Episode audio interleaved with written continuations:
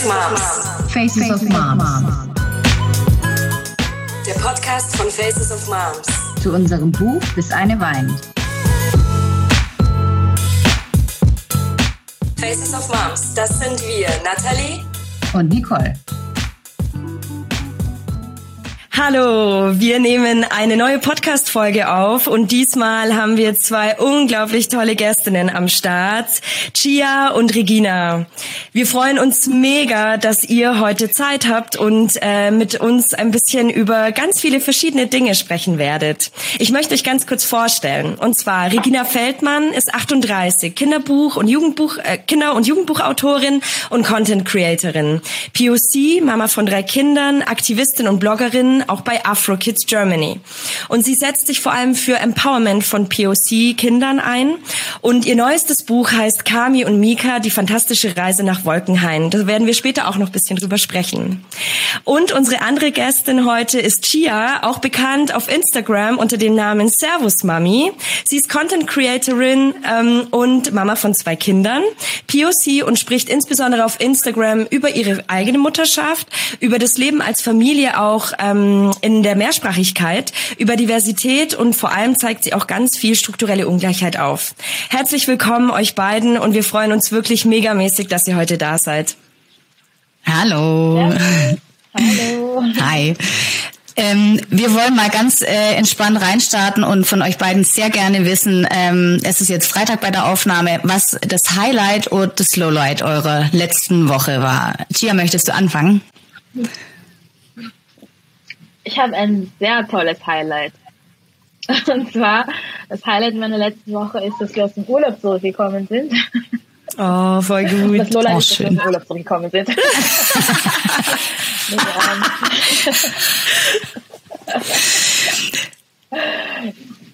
Na, es war eine sehr schöne Familienzeit. Wir waren auf Jamaika und das war einfach richtig, richtig nice. Und ich habe da auch meine Community mitgenommen und einfach so einen Einblick gegeben, wie so ein Urlaub mit neun Personen aussieht. Ich, hab, ich habe es äh, äh, online äh, verfolgt. Also tatsächlich eine riesen Reisegruppe wart ihr da. Gell? Ja. Also ich habe herzlich gelacht, auch bei der Vorstellung aller Personen. Also ist sehr cool. Ja, das sind wir. Und das Lowlight ist eben, ja, wieder in den Alltag reinzukommen. Aber ähm, ist eigentlich kein Lowlight, weil ich habe mich auch irgendwie gefreut, wieder zurück zu sein, weil das ist so Reality. Und das braucht man manchmal. Sehr gut. Bei dir, Regina? Äh, mein Highlight diese Woche war am Mittwoch mein Erscheinungstermin, also mein Buchgeburtstag von meinem Kinderbuchdebüt Kami und Mika, Ja. auf das ich schon so lange gewartet habe und vor allem meine Kinder so lange gewartet haben. Und ähm, das war total schön, wie so viele Leute auf Instagram mitgefiebert haben, an der Tür gestanden haben, teilweise auf das Buch gewartet haben, ähm, dass der Paketdienst kommt. Und ähm, ja, das war richtig schön. Mein Lowlight. Congrats. Ähm, Ja, nochmal herzlichen Glückwunsch. Herzlichen Glückwunsch, ja. Dankeschön. Ich kann gar nicht sagen, ähm, Lowlight wahrscheinlich einfach, dass diese Woche extrem stressig ist, also mit sehr vielen schönen Momenten, Geburtstage und ähm, sehr viele Veranstaltungen und so weiter. Ähm, das ist eben der Stress, der dann immer mit einhergeht mit den, mit den schönen Momenten wahrscheinlich auch. Ja, auf jeden Fall. Wollen wir vielleicht gleich ähm, einsteigen in äh, dein wundervolles Buch? Ich durfte da ja auch schon ähm, kurz reinblicken. Es kam gestern an und äh, die erste Reaktion meines Sohnes war, wow, was für ein tolles Buch. Ähm, die Illustrationen und also die allein die Haptik dieses Buches ist so toll und ähm, man merkt, also ihr habt euch einfach unglaublich viel Mühe gegeben und ähm, es ist sehr liebevoll gestaltet. Ähm, was hat dich denn dazu inspiriert, Bücher für ähm, Kinder zu schreiben und speziell auch für ähm, schwarze Kinder und POC-Kinder? Vielleicht kannst du uns da kurz mitnehmen auf deine auf deiner Reise. Ja, genau. Also der Grund waren natürlich meine drei Kinder und dass wir meine Kinder immer Bücher gesucht habe und für schwarze Kinder gesucht, ähm, weil es eben für meine Kinder interessant war, dass sie sich einfach in den Büchern auch wiederfinden. Ähm, was nicht so, es wird mittlerweile mehr, aber es war anfangs 2014 nicht so leicht, was zu finden. Ich habe dann ganz viele ähm, englischsprachige Sachen immer mal wieder gekauft und selbst übersetzt. Ähm, aber ja, 2014 war einfach noch nicht viel. Es kommt jetzt immer mehr. Aber ähm, ja, der Bilderbuchbereich hat dann irgendwann auch nicht mehr ausgereicht. Meine Kinder wollten Geschichten haben, meine mhm. richtige Stories haben, wo sie Heldinnen sind. Und da gibt es einfach auch immer noch nicht. Also bis jetzt ähm, nicht viel mit schwarzen Heldinnen. Sehr gut. Warum denkst du gerade, äh, jetzt da möchte ich ganz kurz einhaken, warum es auch unbedingt Own Voices Bücher von schwarzen Menschen geben sollte und muss, die nicht von Rassismus handeln? Oder kannst du vielleicht auch ganz kurz die Definition nochmal äh, erklären, was sind Own Voices Bücher? Ähm, genau, also Own Voices Bücher sind deswegen wichtig, ähm, weil also was es immer mehr gibt, sind eben Bücher, in denen es dann einen schwarzen Nebencharakter gibt oder ein Kind im Rollstuhl, was irgendwo an die Seite noch gezeichnet wurde. Ähm, man merkt aber den Büchern ganz schnell an, dass ähm, das eigentlich mit der Story nichts zu tun hat und dass es eigentlich nur der Optik dient. Ähm, was die Lizenztitel angeht, also die ähm, Bücher, die, die dann übersetzt werden, ist es ganz oft so, dass selbst wenn es Own Voices Bücher sind, also das heißt aus einer Eigenperspektive geschrieben, ähm, dass die Bücher dann oft gar nichts mit unseren Lebensrealitäten in Deutschland zu tun haben. Das heißt, dass meine Kinder sich nicht wirklich ähm, identifizieren können mit Kindern, die ja, Baseball spielen oder mhm. Ähm, mhm. andere Sachen machen, die vielleicht mit ihren mit ihrem Alltag nicht viel zu tun haben. Das heißt, und Voices Bücher, die Übersetzung sind, sind zwar schön, aber eigentlich braucht es ähm, Stimmen aus unserer Gesellschaft, die aus einer Eigenperspektive erzählen. Und ähm, ja, und ich finde einfach, das merkt man den Büchern an. Es fehlt noch sehr viel auf dem deutschsprachigen Markt an Own Voices Büchern. Ich hoffe, dass mehr kommt. Ich hoffe, ähm, ja, dass ähm, und Mika vielleicht auch so ein bisschen ist für die ähm, Publikumsverlage, ähm, dass sich das auch lohnt einfach für sie. Ja. Im, Im, Englischen sagt man zu dem, was du gerade beschreibt hast, FUBU, for us, by us. Und das ist wie im englischen sprachigen Raum eher vorhanden und das sieht man öfter. Deswegen finde ich es so richtig cool, dass der deutschsprachige Raum das jetzt auch macht. Weil uns fehlen auch viele deutschsprachige Bücher, die einfach FUBU sind, also von uns geschrieben sind, für uns geschrieben sind. Sehr cool, ja. Voll toll ja, nochmal. Auf jeden Fall. Und, und es ist ja nicht ausschließlich für uns. Das ist ja der Witz. Also zum Beispiel Kami und Mika ist ja wirklich ähm, auch mein Anspruch gewesen, dass sich ganz, ganz viele Kinder repräsentiert fühlen. Ähm, es ist eigentlich für alle gedacht. Ähm, ja. Und deswegen ist es ähm, ja, das, deswegen ist es ja nicht ausschließend. Und ähm, das ist ja diese ja. Annahme oder diese Fehlannahme der Verlage, dass wenn schwarze Frauen, und das ist ja der Fall gewesen bei unserem Buch, es ist wirklich ein komplettes Own Voices Buch, die Lektorin ist schwarz, ähm, die Illustratorin, ähm, Aische Klinge, eine ganz tolle Illustratorin, ähm, und ich, dass wenn drei schwarze Frauen ein Buch machen, dann muss das über Rassismus sein. Mhm. und das war mhm. wirklich so... Ähm, nicht nur die Annahme, sondern das wurde auch so ein bisschen verlangt. Und insofern ist okay. es so, ähm, das ist ein, so ein Irrglaube, dass, dass wir nur über dieses eine Thema reden können und nur über dieses eine Thema schreiben können. Denn ähm, das ist es ja nicht. Wir haben ja viel mehr zu erzählen. Ja, auf jeden Fall. Und ich glaube, alle Kinder interessant sein. Genau, genau. Ich glaube, das ist der Punkt, dass es eben nicht nur ähm, für eine bestimmte ähm, äh, ja Gruppe von Menschen ist, sondern dass es eben für alle sein sollte. Und dass ähm, diese Idee sozusagen, die ihr ja auch habt, dass die eben auch weitergetragen wird und dass auch andere Menschen äh, eben auf die Idee kommen, ähm, Bücher zu schreiben, die eben mehr Menschen repräsentiert einfach. Also ich glaube, das ist ja so der der Punkt, den ihr ja auch machen wollt. Und ähm, was bedeutet das denn, Chia, vielleicht auch für dich, wenn, wenn deine Kinder jetzt dieses Buch lesen? Ähm, was macht es mit deinen Kindern? Hast du das Gefühl, ähm, sie verstehen das? Also sie verstehen vielleicht auch die Idee dahinter, die Regina verfolgt. Ähm, ist es eine gewisse Form von Empowerment? Würdest du das so sagen oder wie würdest du das beschreiben? 100 Prozent, ich denke schon. Ich denke, sie nehmen, wenn man es von Anfang an mitbekommt, ist es nicht so ein extremer Einfluss, aber sie nehmen es im Unterbewusstsein wahr. Und dann kommen Sachen wie, ah, die Haare sind so wie meine. Es gibt ja auch mhm. sehr viele Bücher, die, zum Beispiel bei uns ein Thema, was groß ist, ist Haare, weil mein Sohn halt sehr viel Haar hat. Und das sind solche Bücher einfach super, weil er dann in diesem Buch sieht, Kinder, die so ausschauen wie er, die genauso manchmal Schwierigkeiten haben mit dem Kennen und wenn Kinder auch im Buch sieht, die wunderschöne Frisuren haben, das empowert im Unterbewusstsein auf einer sehr, wie ich sagen, entspannten Art und Weise. Das mhm. ist nicht so eine in your face, du musst dich lieben, du musst, du bist toll, du bist schön. Yeah. So kann man das einfach voll schön in den Alltag, in die Beziehung mitergeben, ohne es großartig zu posaunen. Also absolut. Solche Bücher sind extrem wichtig. Genau. Also meine Tochter, die ähm, fragt bei jedem Buch, was ich in der Hand habe oder auch die Bücher, die sie dann liest oder die wir zusammen lesen, fragt sie immer, darf ich mal hinten reingucken und wer hat das denn geschrieben? Mhm. Und ähm, dann freut sie sich immer total, wenn es schwarze Autorinnen sind und sagt dann, ah, wusste ich. Und ähm, ich lese natürlich auch sehr viele Bücher von schwarzen Autorinnen. Insofern ist natürlich ihre ihre Wahrnehmung ähm, und ihre Bubble, die sie hier hat, ähm, so ein bisschen modifiziert. Aber ähm, ja, es macht auf jeden Fall was mit den Kindern, wenn sie auch sehen, dass sie auch selber diese Bücher schreiben könnten, wenn sie wollten und ja. illustrieren könnten und dass sie ähm, sowas selber kreieren können und dass sie eben auch, wie gesagt, nicht nur so ein Nebencharakter in so einem Buch sind, ähm, sondern eben auch ja wirklich die Hauptrolle spielen auf allen Ebenen. Total. Super. Ja. Ich glaube auch, das, was du sagst, auch dass eben auch schwarze AutorInnen ähm, auch da sind, das ist ja auch bei Unternehmen ganz oft so diese Außenwirkung, ähm, wie divers ist zum Beispiel ein Unternehmen oder ein Produkt oder wie es dargestellt wird, aber wer ist dann quasi schlussendlich in der Chefetage?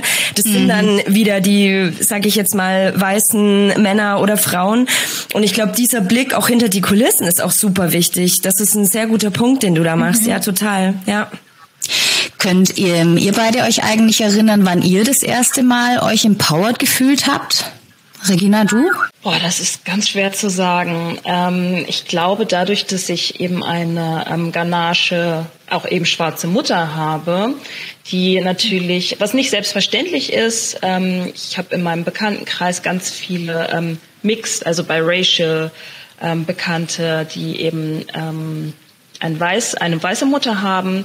Und das ist natürlich dann auch gerade als Mädchen diese Identifikationsfigur zu haben, schon sehr empowernd. Ne? Alleine was Chia, was du auch gesagt mhm. hast, ne, mit den Haaren. Ich habe meine Mutter gesehen, wie sie vor dem Spiegel dann ihre Haare gemacht hat.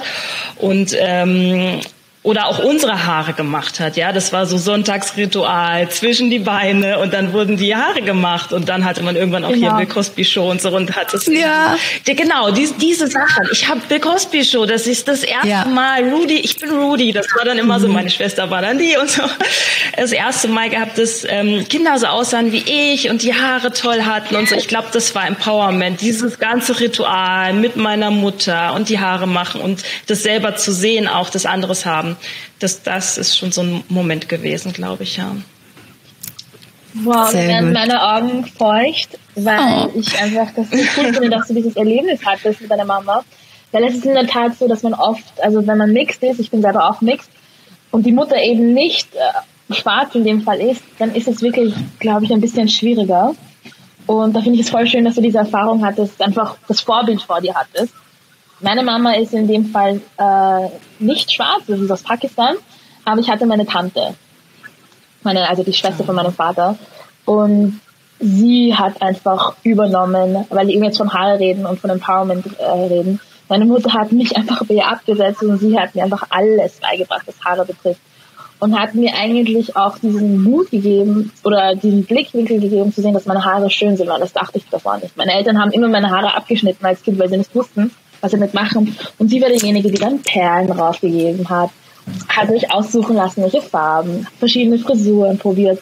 Und dann eben durch Media auch, also durch TV, eine meiner Lieblingssängerinnen, also Brandy, hat eine Serie damals Moesha und sie war einer der ersten schwarzen Teenagers, ah, die ja. Braids getragen hat, aber das in alle Formen und für mich war das so wie, oh, ich bin so wie sie und sie ist so wie ich.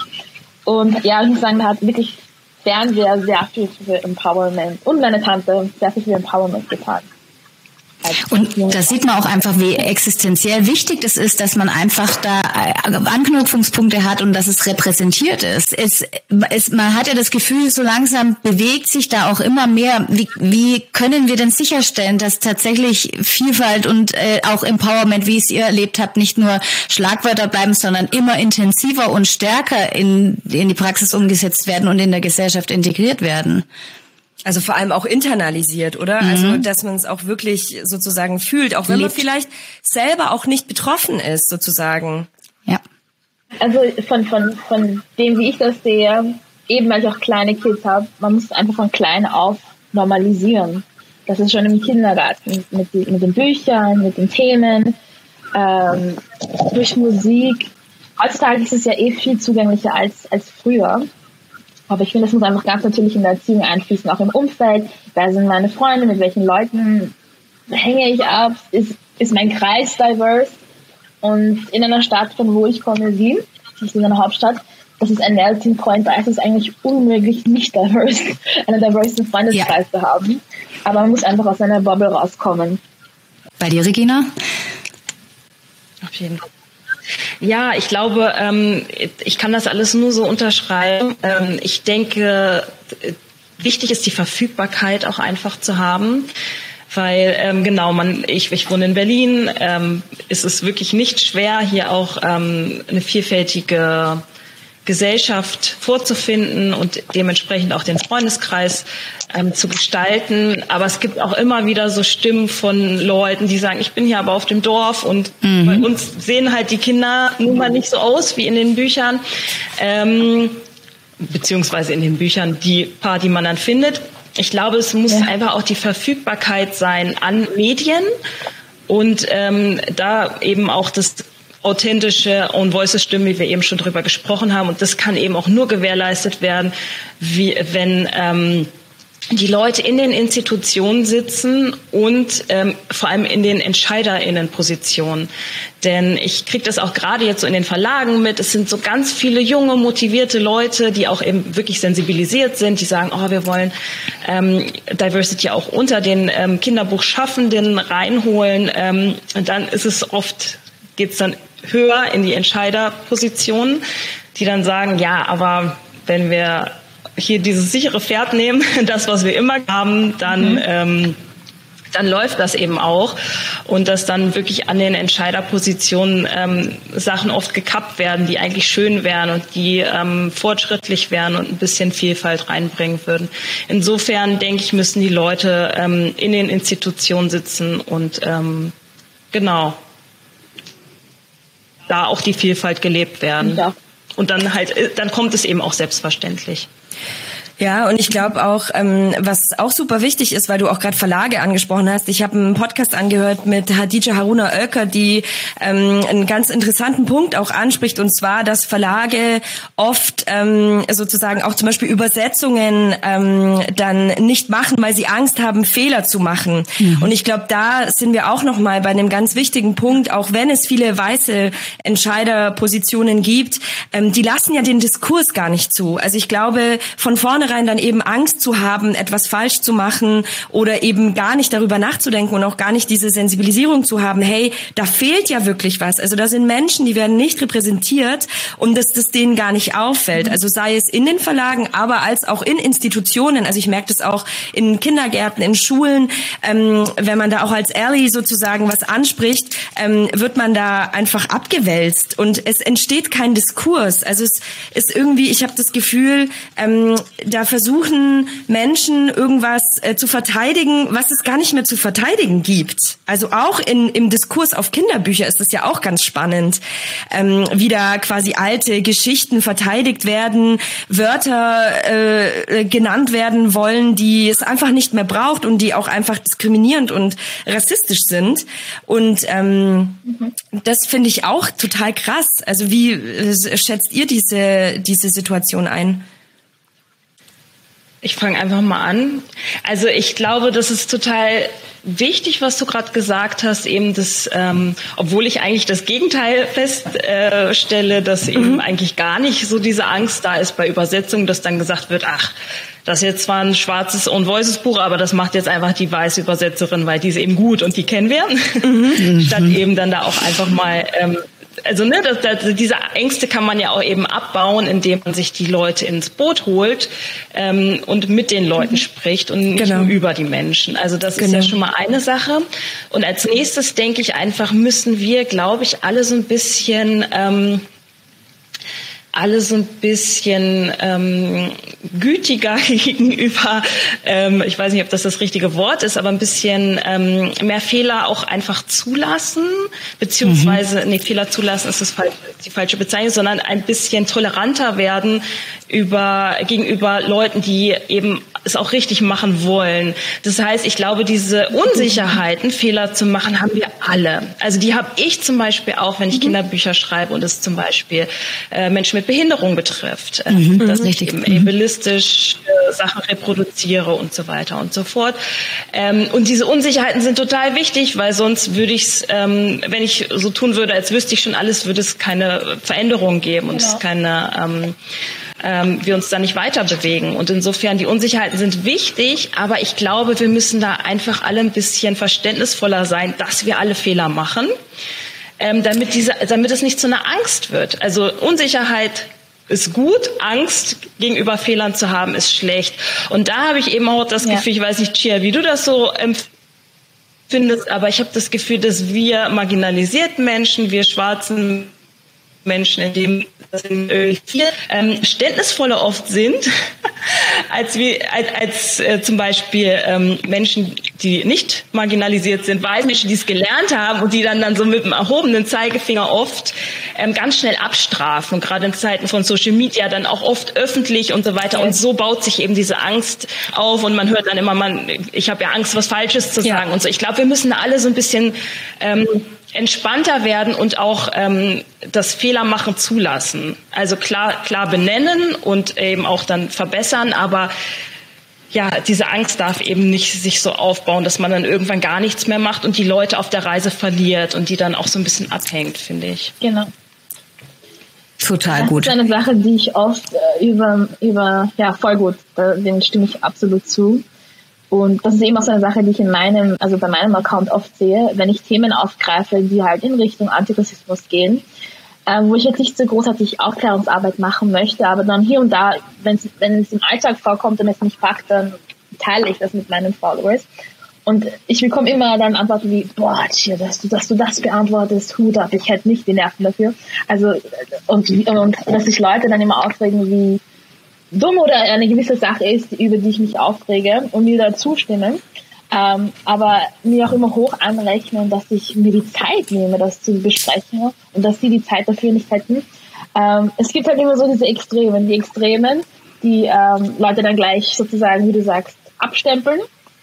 Und dann gibt es eben die Leute, die sich dann total davon abgeschreckt fühlen, nicht wissen, wie man mich ansprechen soll, äh, das sieht man dann auch, wenn sie mich sehen und äh, mit mir über Themen sprechen wollen, aber nicht genau wissen und Angst haben. Dann sage ich immer, alles cool. Alles cool. Du kannst mit mir reden, das ist okay für mich. Like no, no stress und keine Angst. Weil das ist tatsächlich auch dieses, diese Terminology. Man weiß halt nicht, wie man jemanden benennen soll und wie man auf dieses Thema äh, eingehen soll, weil es ja so hochsensibel ist. Aber ich finde, man merkt auch die Energie von einer Person wenn sie mit einer wirklich offenen, ehrlichen äh, Haltung kommt, Interesse mhm. ohne Judgment und so, dann, dann hat man hoffentlich doch dieses Feingefühl, dass man weiß, dass die, die Absichten gut sind zumindest. Absolut. Und ja, da muss man auf jeden ich finde auch, ich finde auch, da braucht es ein bisschen Toleranz. Aber ich muss auch dazu sagen, es gibt sehr, sehr viele schwarze Leute in der Öffentlichkeit, die klipp und klar sagen, ich möchte mich zu dem Thema nicht äußern, weil es halt doch sehr heavy ist. Und ja, und ich glaube, das sagen, steht ja. ihnen auch zu. Ja. Ja. Mhm. ja. Genau. Ja. Und das finde ich auch gut, weil dann sagen sie es klipp und klar, jeder ist offen ehrlich. genau. Wir unterbrechen für eine kurze Werbepause für unseren Sponsor und Partner Elamo.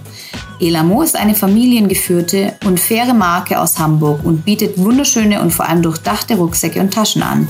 Quasi treue Wegbegleiter für unsere Leben. Und dabei supporten sie zahlreiche soziale Impact-PartnerInnen, wie zum Beispiel uns, Faces of Moms.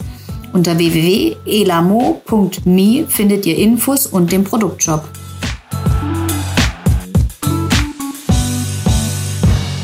Genau, und äh, man weiß nicht, was für Erfahrungen äh, dahinter liegen, äh, dass äh, die Person so oder so reagiert. Genau, und deswegen aber ist es äh, also ja, genau, absolut. Und ich finde es total wichtig, weil ähm, das wirklich eben, wie du schon gesagt hast, auch Regina, dass man die Menschen auf die Reise mitnehmen muss. Weil wenn, äh, wir stellen auch zum Beispiel, wenn wir ähm, Podiumsdiskussionen oder eben auch Ausstellungen haben, immer wieder fest, okay, es sind ähm, Menschen und Besucher, Besucherinnen mit dabei, die sich einfach tatsächlich noch nie mit äh, unseren Themen jetzt in dem Fall beschäftigt haben, die wir wirklich von Null auf mitnehmen müssen. Und wenn man eben zu aggressiv vielleicht an, an der einen oder Stelle, zu vehement ähm, reagiert und auf das hat auch mit dieser Instagram Blase ein bisschen finde ich zu tun, weil wir uns äh, da schon so lang mit unterschiedlichen Themen wir alle beschäftigen und mit äh, verschiedenen Rassismen, Diskriminierungsformen, dass man ganz oft so sagt, ja, das ist doch ist doch irgendwie klar inzwischen, aber nein, es ist nicht für alle. Deswegen ist es voll wichtig, umso mehr wir mitnehmen wollen, dass wir eben da auf Augenhöhe begegnen und vielleicht auch, wenn es die Kapazitäten der Person zulassen, an dem Punkt die, den anderen Menschen und das Gegenüber abholen, wo derjenige oder diejenige gerade steht. Total, aber ich finde, das ist eben auch eine super Ally-Aufgabe, weil ja. was Chia ja. eben gerade sagte, ja. finde ich auch total wichtig, eben das von Rassismus Betroffene, also es gilt für alle Diskriminierungsarten, ich spreche jetzt mal über unsere Premiere, ähm, Chia, ähm, von Rassismus betroffene Menschen, die wollen nicht immer jeden Tag ihr Trauma auspacken. Absolut. Und ähm, haben da auch einfach mhm. keinen Bock, ähm, immer drauf ganz ruhig und bedacht darauf zu antworten oder auch überhaupt darauf zu antworten. Genau. Ähm, und insofern denke ich, ist es eine super Ally-Aufgabe zu sagen, ich nehme die Leute mit, egal wo sie gerade sind, ähm, an welcher Etappe auf der Reise und ähm, genau. sehe da auch mal drüber hinweg. Ich hatte neulich zum Beispiel mit Nora Imlau haben wir geschrieben. Sie hatte mich getaggt ähm, in so einer Story, wo ähm, auch jemand gefragt hat. Da ging es um Ableismus. Ähm, ich will es nicht reproduzieren, aber in der Frage im Grunde Ableismus reproduziert hat. Und die Person wollte es aber richtig machen. Und ähm, da hatten wir so ein bisschen hin und her geschrieben, ähm, ob man da die Person jetzt auf diese, dieses Wort hinweist oder nicht. Und ähm, ich fand das ganz toll, auch dass sie gesagt hat, ähm, ich ich kann den Leu ich kann sie nicht so direkt vor den Kopf stoßen, weil dann machen sie dicht und dann ähm, habe ich sie verloren. Und mhm. insofern ähm, finde ich das toll, wenn Allies dann auch die Geduld haben zu sagen, ich mache es ganz behutsam yes. und ich mache es langsam, aber ähm, der Dialog kommt überhaupt zustande und den braucht es ja, diesen Dialog, damit ähm, die Leute sich weiterentwickeln können. Und er wird nicht gleich gekappt, weil yes. jemand am Anfang direkt das falsche, in Anführungszeichen, Wort gesagt hat und dann hört's auf. Und da hat auch Tupoka äh, Ogette gerade einen super Post zu gemacht. Ähm, kann man auf ihrer Seite auch mal nachgucken. Ja, wie, ähm, was habt ihr denn für einen Eindruck? Ähm, welche Rolle spielt in Social Media? Weil wir jetzt ganz viel auch über Instagram äh, sprechen und vielleicht auch für unsere ZuhörerInnen, die jetzt nicht auf Instagram ähm, sind, ähm, in Bezug auf äh, die Förderung und Aufklärung von struktureller Ungleichheit und Diversity. Vielleicht Chia, du ähm, als, als Erste. Ja, also ich finde Social Media hätte ich nicht gedacht am Anfang, aber spielt eine extreme große Rolle was in Richtung Förderung und Aufklärung von Ungleichheiten und Diversity geht, strukturelle Ungleichheit. Einfach, es ist eine riesige kostenlose Plattform, die mhm. Millionen Menschen erreicht in Sekunden und man kann seine Stimmen und Perspektiven abgeben, sich gegenseitig unterstützen und einfach Themen ansprechen, die sonst nicht im Mainstream-Media vorkommen. Und das ist einfach äh, wirklich Gold wert, wenn es um solchen Themen geht. Du hattest auch zum Beispiel in der Faschingszeit ähm, ein Reel zum Thema Kultursensibilität in Institutionen gepostet. Ähm, auch äh, danke dafür an der Stelle nochmal. Ähm, kannst du ganz kurz nochmal sagen, um was es in dem Beitrag ging? Ja, es ging einfach nur darum, dass äh, Faschingszeit ist eben so eine hm, interessante, ein interessantes Fest, die, die das gerne hier im Westen gefeiert wird, wo Kinder sich dann verkleiden Und ich habe, ich bin über einen Zeitungsartikel von einer Kita gestoßen aus Hamburg, die den Eltern eine Faschingseinladung geschickt hat. Und in der Faschingseinladung haben sie zwei extra Zeilen dazu geschrieben, die für mich mindblowing waren, also so positiv mindblowing waren. Sie haben einfach hingeschrieben, dass sie äh, ein, ein, ähm, ein diskriminierungsfreies Fasching feiern wollen und somit die Kostümskleidung bitte bedacht sein soll für die Kids. Also ich habe jetzt ganz, ganz kurz erklärt, ja. aber wirklich nur zwei Sätze, die ich finde, so einen riesigen Unterschied macht, wie wir mit äh, dieses Thema Fasching umgehen, weil ihr wisst es ja sicherlich auch, typische Verkleidungen zu Fasching sind eben die, äh, sind, sind oft Kulturen oder sind oft Verkleidungen, wie soll ich sagen, also so typische Faschingsverkleidungen sind oft Sachen, die Kulturen darstellen sollen, die man aber nicht selber hat ähm, wie zum Beispiel eben ein Native-Kostüm in dem Fall oder auch Sachen, die einfach nicht zeitgemäß sind oder Klischees oder Stereotypen reproduzieren. Und ich finde, wenn, äh, und, und, und in meinem Will habe ich einfach darauf angesprochen, dass wir da einfach bedachter sind und dass eben Kitas mit so einer Einladung, mit einem extra Zusatz extrem viel bewirken könnten.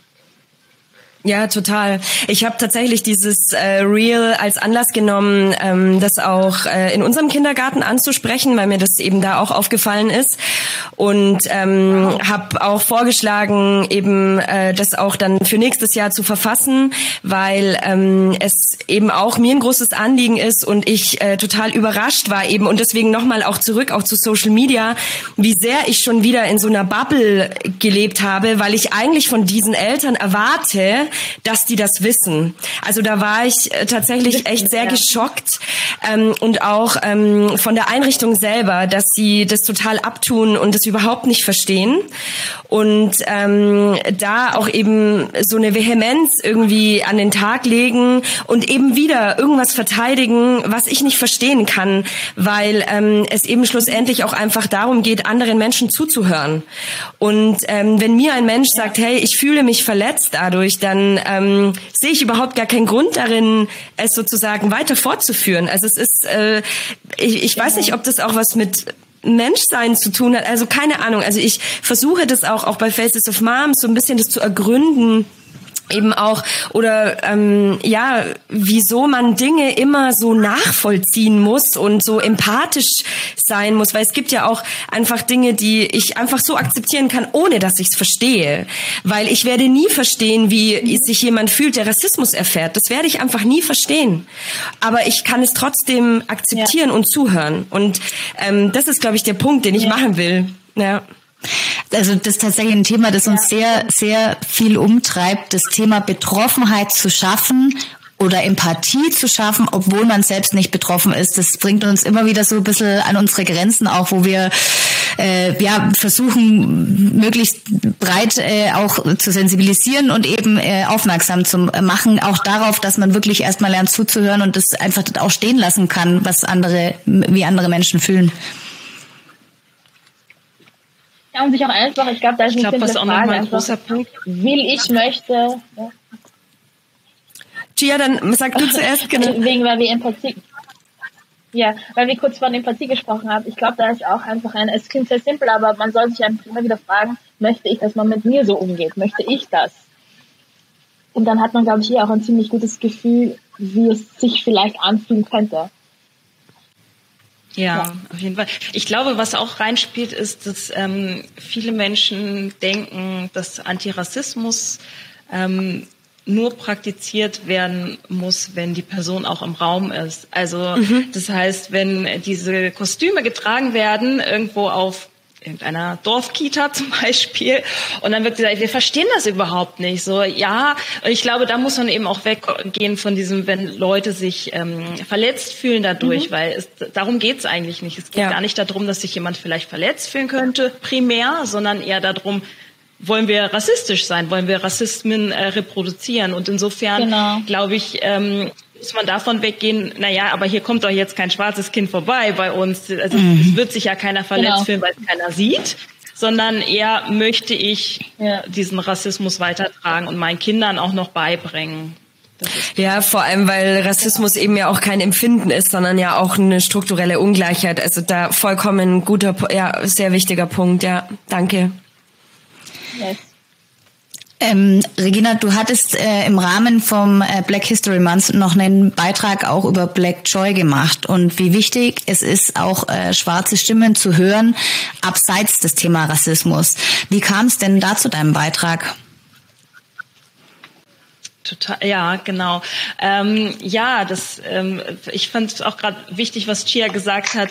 Wenn mir, wenn es mich packt, wenn mir mal danach ist, dann mache ich auch mal so ein so ein Rant oder irgendwie so ein Post zu ähm, Antirassismus einfach, ja. Ähm, wenn irgendwas aktuell ist und ich, es brennt mir unter den Fingernägeln und es muss raus. Aber primär ist mein Account ein Account einer Kinderbuchautorin einer schwarzen Kinderbuchautorin mhm. so.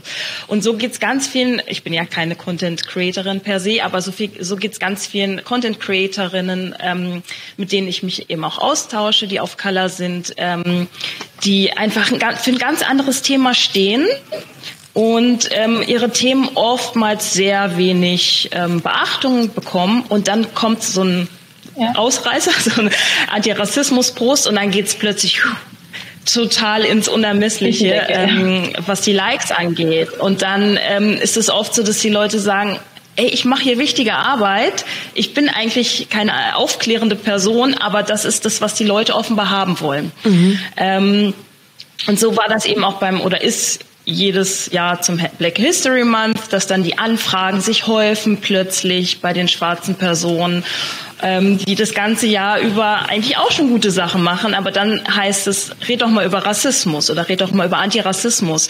Und ähm, ja, das war für mich so eine Sache, dass ähm, ich glaube, dass wo es auf die Spitze getrieben wurde, ist, dass weiße Accounts im Rahmen des ähm, Black History Month ähm, empfohlen wurden, weil sie Antirassismus Aufklärung machen. Und dann war das so, Leute, wir müssen mal wieder darüber reden, wofür eigentlich der Black History Month da ist. Und da war Chias Account, den ich in dem Rahmen auch entdeckt habe, total wichtig und total toll, weil es um schwarze Stimmen ging. Und schwarze, also wir müssen das, glaube ich, auch mal klar kriegen, dass Schwarzsein nicht nur Rassismus äh, beziehungsweise Antirassismus Arbeit betrifft. Ich meine, klar, Rassismus ist leider ein Teil unseres Lebens, also von schwarzen Menschen, der sich auch durch viele Aspekte zieht, aber nicht der einzige. Und insofern genau, war das dieser Post einfach so Black History Month schwarze Stimmen ähm, zu Wort kommen lassen und es hat erstmal per se gar nichts mit Rassismus zu tun. Genau. Und da war ja genau. Chias Account so toll. Du hast ja so tolle Reels gemacht. Genau, zu Black ja, History. Wenn ich da kurz einklingen darf. Ich habe dieses Jahr zum ersten Mal Black History auf Instagram sozusagen gefeiert. Im ersten Linie wollte ich das einfach machen, weil es mich selber interessiert, einfach mich mit der Geschichte, mit der schwarzen Geschichte wieder zu befassen. Man lernt nämlich so viel Neues. Es gibt ja so, so viel History, die wir einfach nicht in der Schule bekommen. Dann dachte ich mir, ich teile das einfach mit meinen Followers und habe bewusst nicht auf die typischen Klischee-Themen wie Sklaverei oder ja, Rassismus und dies und das äh, den Fokus gesetzt, sondern eher auch, wie Regina sagt, Black Joy. Sachen hervorgehoben, die einfach viel zu wenig ähm, den Spotlight bekommen. Und immer wieder ein paar kritische Themen auch angesprochen. Aber ich fand das auch total, total cool, vor allem das Engagement von den Leuten, die sich dafür interessiert haben. Und ich finde es auch wichtig, dass man äh, auch weiß, dass schwarze Kultur jetzt nicht nur immer von Trauer und Leid und Negatives, ähm, äh, wie gesagt, geleitet ist, sondern es gibt sehr, sehr viel Positives. Und ich sage immer, es ist eher eine Success Story als alles andere. Und natürlich auch den normalen Mama-Alltag habe ich auch mit eingezogen, weil darum geht es auch in meinem Account. Das ist einfach der normale Mama-Alltag mit bisschen mehr Farbe und mehr Vielfalt sozusagen. Ja, total. Das ist mega schön auch. Ja. Wie ähm, in Bezug auf dein Mama-Dasein äh, fand ich äh, etwas mega schön, ähm, weil ich habe es leider nicht hinbekommen, die äh, Zweisprachigkeit bei uns in der Familie. Und ihr erzieht ja mehrsprachig. Und ähm, Ähm, Polnisch. Ich bin in Polen geboren und äh, genau bin aber mit drei Jahren äh, schon nach Deutschland gekommen. Deswegen ähm, ist für mich tatsächlich fast schon Deutsch äh, so eine Art zweite Muttersprache geworden. Und äh, ich habe es leider nicht geschafft, mit meinen Kindern das komplett durchzuziehen und fand es so mega beeindruckend, Chia, dass ähm, eure Familie ähm, das so äh, wundervoll hinbekommt und äh, ihr auch davon erzählt. Also das ähm, hat mich so angesprochen und weil mein Herz einfach auch so ein bisschen leidet darunter, dass ich das ähm, ja irgendwie nicht in den Alltag integrieren konnte. Und magst du vielleicht kurz erzählen, ähm, wie ihr das vielleicht lebt oder was das für eine Bedeutung auch für euch hat? Ja, also in erster Linie möchte ich sagen, ich verstehe voll, was du meinst, weil das, was du erzählst, so ging es mir, wie ich aufgewachsen bin. Ich mhm. habe nicht meine eigentliche Muttersprache oder eigentliche Vatersprache gelernt, sondern nur Englisch und Deutsch. Mhm ja, somit kann ich nur Englisch und Deutsch, aber nicht zum Beispiel die Sprache, die in Pakistan gesprochen wird oder die Sprache, die in Nigeria gesprochen wird. Aber meine Eltern haben mir das Englische mitgegeben.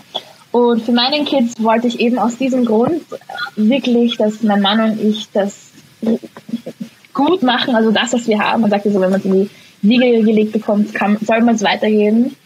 Und wir haben einfach beschlossen, dass wir von Anfang an einfach konsequent ich Deutsch, äh, Entschuldigung, ich Englisch spreche mit unseren Kindern weil man Türkisch spricht mit unseren Kindern und das Deutsch lernen sie dann im Kindergarten. Mhm. Sprich von der Umgebung, weil wir leben ja in Österreich und die Kinder hören ja auch, wie mein Mann und ich auf Deutsch kommunizieren.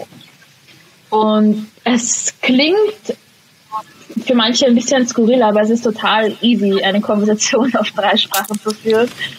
Äh, und es hat funktioniert. Das Deutsch hat am Anfang ein bisschen ähm, nach, oder das Deutsch von den Kids war am Anfang ein bisschen ja, also sie konnten, das Deutsch von den Kids war am Anfang ein bisschen schwierig, weil sie es noch nicht so gut konnten, aber im Kindergarten haben sie das so leicht gelernt. Ja, super. Und es, ja. es funktioniert. Ja, es funktioniert total. Einfach konsequent mhm. sein, ja. Mhm. Und vor allem, ich glaube, was wichtig ja. ist, ähm, dass quasi eine Sprache für eine Person steht auch. Also und genau. also dass quasi du nur Englisch mit den Kids sprichst, ihr aber zusammen als Family dann vielleicht die deutsche Sprache so, oder die ähm, die deutsche Sprache genau. nutzt als Familiensprache genau und äh, der Papa spricht nur Türkisch. Genau, genau ich glaube, das ist super wichtig. Ja. Mhm, ja. Allem am Anfang ist es super wichtig, dass man das so klar, klipp und klar, also meine ist meine Erfahrung, dass man das klipp und klar trennt bis die Kinder die Sprachsysteme gefestigt haben. Das geht ja mit dem dritten Lebensjahr ist es eigentlich schon ziemlich normal für sie, dass sie einfach switchen und äh, in den Sprachen sprechen.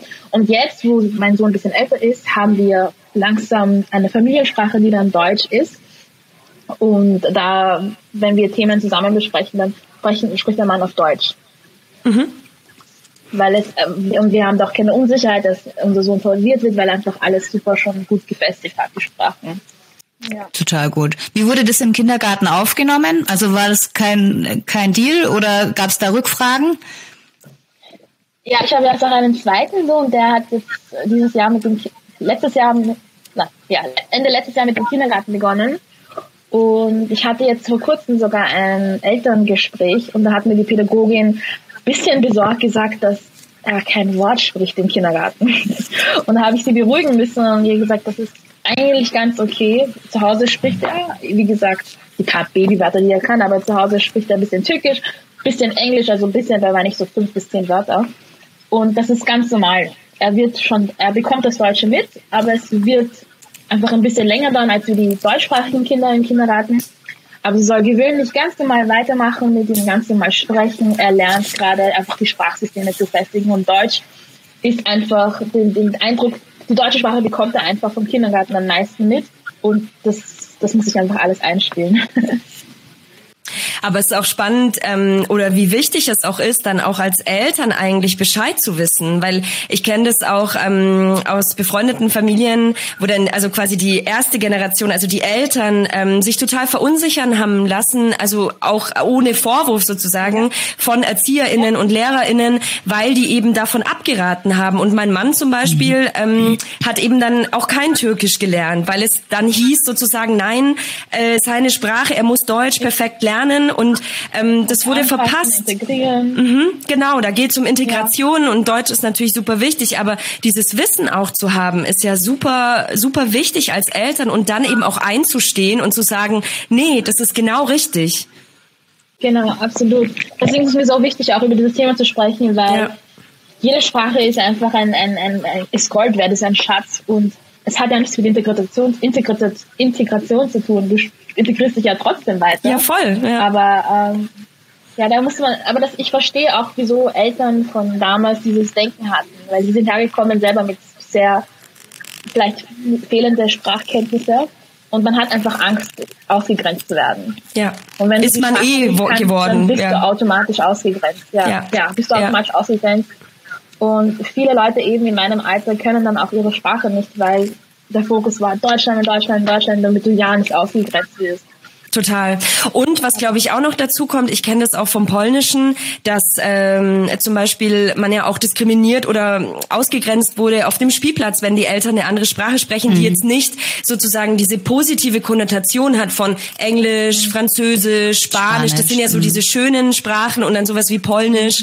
Ähm, de, genau, die dann auch wieder quasi eine andere Nuance auch mitbekommen. Ja. Ja, es braucht echt sehr viel, ähm, wie soll ich sagen, man muss einfach voll zu seiner Sprache stehen. Das ist schwierig, weil ja, das habe ich auch selbst erlebt. Leute scha damals, wie man so ein kleiner war, haben sich schräg geschaut, wenn er Türkisch spricht. Aber ich habe immer Lob bekommen und Praises, wie toll er schon Englisch sprechen kann und wow, wow, wow. Also man hat da schon so, man stuft Klasse schon ein. Es gibt so die Elite-Sprachen und dann eher die nicht so elite sind in der Gesellschaft. Aber da als Elternteil muss man einfach wirklich drauf gut Deutsch scheißen. einfach drüber sehen und einfach wissen, dass es man seinem Kind da weitergibt, ist einfach unfassbar und unfassbar viel wert. Ja, Egal welche total. Sprache das ist. Weil alleine Ja. wie das Gehirn von einem Kind funktioniert, das mehrsprachig oder zweisprachig aufwächst, ist einfach ganz anders und hat nur Vorteile. Ah, da Sehr kriege ich ja ein bisschen Gänsehaut. Ja, das finde ich auch. Ja, voll schön. Regina, ich würde dich voll gern noch fragen, ob du uns äh, noch einen Ausblick so auf äh, deine aktuellen Projekte oder Visionen, auf was du gerade hinarbeitest, geben könntest. Ja, total gerne. Ähm, genau, also jetzt ist gerade mein Debütjahr erschienen, ähm, das eigentlich eine Trilogie ist. Das heißt, ähm, Ah. Ist schon geschrieben. Band 3 ist gerade in Arbeit. Aber Wie cool. wow, andere weitere schöne, ja, schöne Projekte, ähm, sehr, sehr schöne Projekte, die jetzt anstehen. Ähm, jetzt im Herbst kommt eine Anthologie raus, ein Sammel-Vorleseband mit so so den größten deutschen ähm, Au- KinderbuchautorInnen, also wirklich ähm, die ganz großen Namen. Und dann wurde ich gefragt, ob ich auch eine Geschichte beisteuern kann. Also das ähm, finde ich Cool. total toll, dass da jetzt irgendwie auch eingesehen, was es eingesehen wird, aber dass das irgendwie erweitert wird. Dass es Schön. nicht ist so, wir nehmen euch jetzt die Alten weg, sondern es ist so, ihr kriegt noch was Neues dazu. Ähm, und im Frühjahr erscheint auch ein ganz tolles ähm, Buch mit einer Co-Autorin zusammen, ähm, worauf ich mich schon sehr freue, mit der Judita Smikowski zusammen. Ähm, und ich glaube, zu viel will ich gar nicht verraten, aber das wird auch ein ganz tolles Projekt. Und einige Bilderbuchprojekte äh, stehen jetzt auch an. Ähm, da gibt es ein bisschen längeren Vor Vorlauf, weil die noch illustriert werden müssen. Aber da sind auch sehr schöne, auch sozialkritische, aber schön verpackte Bilderbücher dabei. Also es kommt jetzt einiges. Wie toll! Mega! Sehr gut. Da freuen wir uns über eine Info, weil dann können wir das auch sehr gerne bei uns in der Community dann weitergeben und äh, teilen, was du alles äh, Cooles dann noch an den Start bringst. Voll gut. Sehr gerne. Super. Sehr gut. Wir ähm, bedanken uns an der Stelle ganz herzlich für eure Zeit, für euren Input. Äh, das war wirklich super inspirierend und hat äh, war, war wirklich super vielschichtig auch. Ich, ich freue mich riesig, dass wir uns heute ähm, besprechen konnten und den Podcast aufnehmen konnten. Und ähm, falls noch irgendwie Fragen aus der Community kommen würden, dürfen wir die an euch weiterleiten. Sehr gerne. Wunderbar. Vielen Dank an dieser schön. Stelle. Danke für eure Zeit und vor allem für euer Engagement. Dankeschön. Schönen Danke Tag. euch. Schönen Tag euch. Ciao. Wenn ihr uns unterstützen wollt, bewertet uns gerne auf allen gängigen Plattformen Oder wenn ihr könnt und möchtet, gebt uns einen digitalen Kaffee über Coffee aus. Link in Bio.